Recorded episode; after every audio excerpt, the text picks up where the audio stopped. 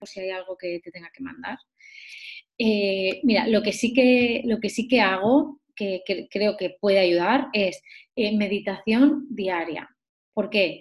Porque el tema del coronavirus, al final, eh, bueno, tú ya sabes, no hace falta que te lo explique, que, que existen campos magnéticos, que el hecho de que un teléfono aquí pueda hablar con un teléfono en China o en cualquier parte del mundo indica que existe otro campo, ¿no? Que no vemos, una energía, ondas, algo que no vemos, ¿no?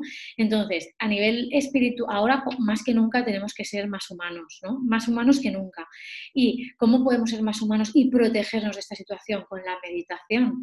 La meditación lo que hace es activar eh, un campo energético humano muy potente que nos va a proteger de los efectos que está teniendo la M de muerte tan grande que estamos viviendo por el tema del coronavirus.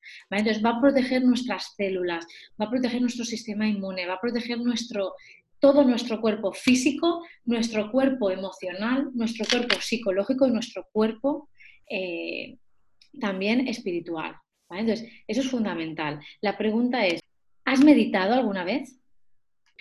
A las personas os, clasifico por trenes, o sea, como trenes, trenes de alta velocidad o trenes de baja velocidad. Un tren de alta velocidad llega de, un punto A a un punto B mucho más rápido y eso eh, está muy bien sobre todo en temas de superación, ¿no? De superación de personal, ¿no? de querer trascender y ser mejor en todas las áreas. ¿Qué pasa? ¿Cuál es tanto un tren de alta velocidad como un tren de baja velocidad? Tienen eh, ventajas y tienen defectos. Vamos al tren de alta velocidad. El tren de alta velocidad, la ventaja que tiene es que puede conseguir y consigue todo, todo. O sea, tú vas a conseguir superar el reto, ¿no? Que te atañe.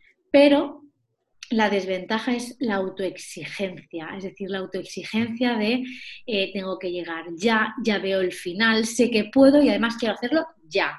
Entonces, esto realmente lo que hace es que eh, lo bloquea. Entonces, la alta velocidad se autorregula con el bloqueo. Entonces, es muy importante dedicar tiempo a afilar, a afilar mucho, mucho, mucho la maquinaria. ¿Qué es afilar la maquinaria? es controlar los niveles de autoexigencia. Para eso nos tenemos que autorregular, como premiándonos, agradeciendo todo lo que tenemos. O sea, la gratitud es la clave. Agradecer que estoy en este punto, ¿no? He conseguido esto, gracias, gracias, porque tengo esto. Y comparar.